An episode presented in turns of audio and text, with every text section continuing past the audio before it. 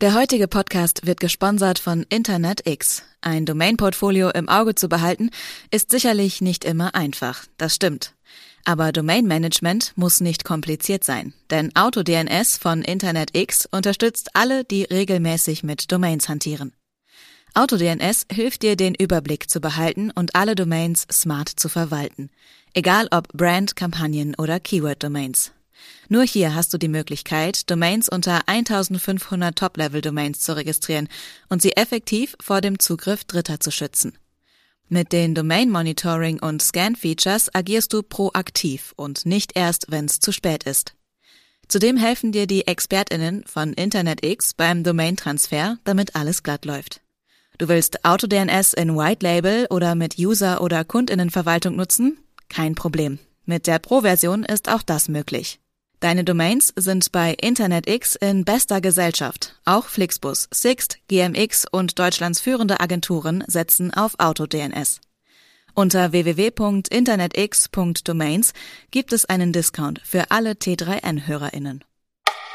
Herzlich willkommen zum T3N Wochenbriefing. Wir sprechen heute über das Ende der Homeoffice-Pflicht.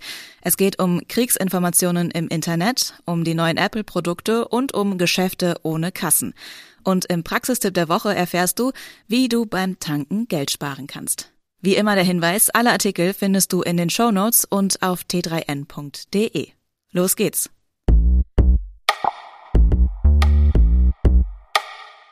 Am 20. März 2022 läuft die Homeoffice-Pflicht aus. Das führt in vielen Fällen zu Stress. Einer aktuellen Umfrage zufolge sorgt sich ein Drittel der Beschäftigten in Deutschland vor einer Omikron-Infektion. Das wird bei steigenden Inzidenzen sicherlich nicht unwahrscheinlicher, wenn Menschen wieder im Büro arbeiten müssen.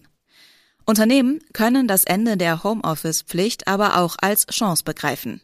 Viele haben sich in den vergangenen Jahren an die Vorteile eines Homeoffice-Arbeitsplatzes gewöhnt. Kein Stau, keine überfüllten Bahnen, keine Verschwendung von Lebenszeit im Berufsverkehr.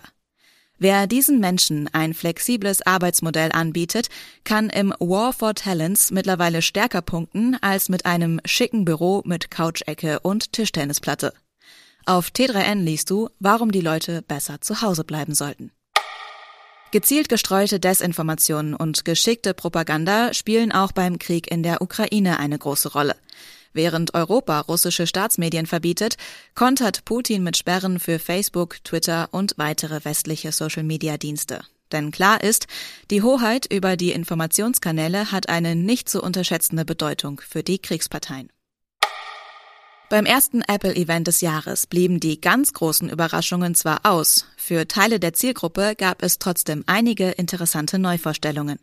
Mit dem Mac Studio hat Apple eine aufgebaute Alternative zum Mac Mini vorgestellt. Der liefert nicht nur mehr Leistung, sondern versorgt Kreativarbeitende auch endlich wieder mit einer ausreichenden Anzahl an Anschlüssen. Das neue iPhone SE hat sich äußerlich zwar nicht verändert, bietet dafür aber erstmals auch 5G-Unterstützung. Auch beim überarbeiteten iPad Air geht es eher um die inneren Werte. Angetrieben wird das Tablet jetzt von einem M1-Prozessor, genau wie auch das teurere iPad Pro. Geschäfte ohne Kasse liegen im Trend. Die Unternehmen sparen sich Personalkosten, während den Kundinnen das Anstehen an der Kasse erspart bleibt. Allerdings gibt es nach wie vor Vorbehalte, wie eine aktuelle Studie zeigt.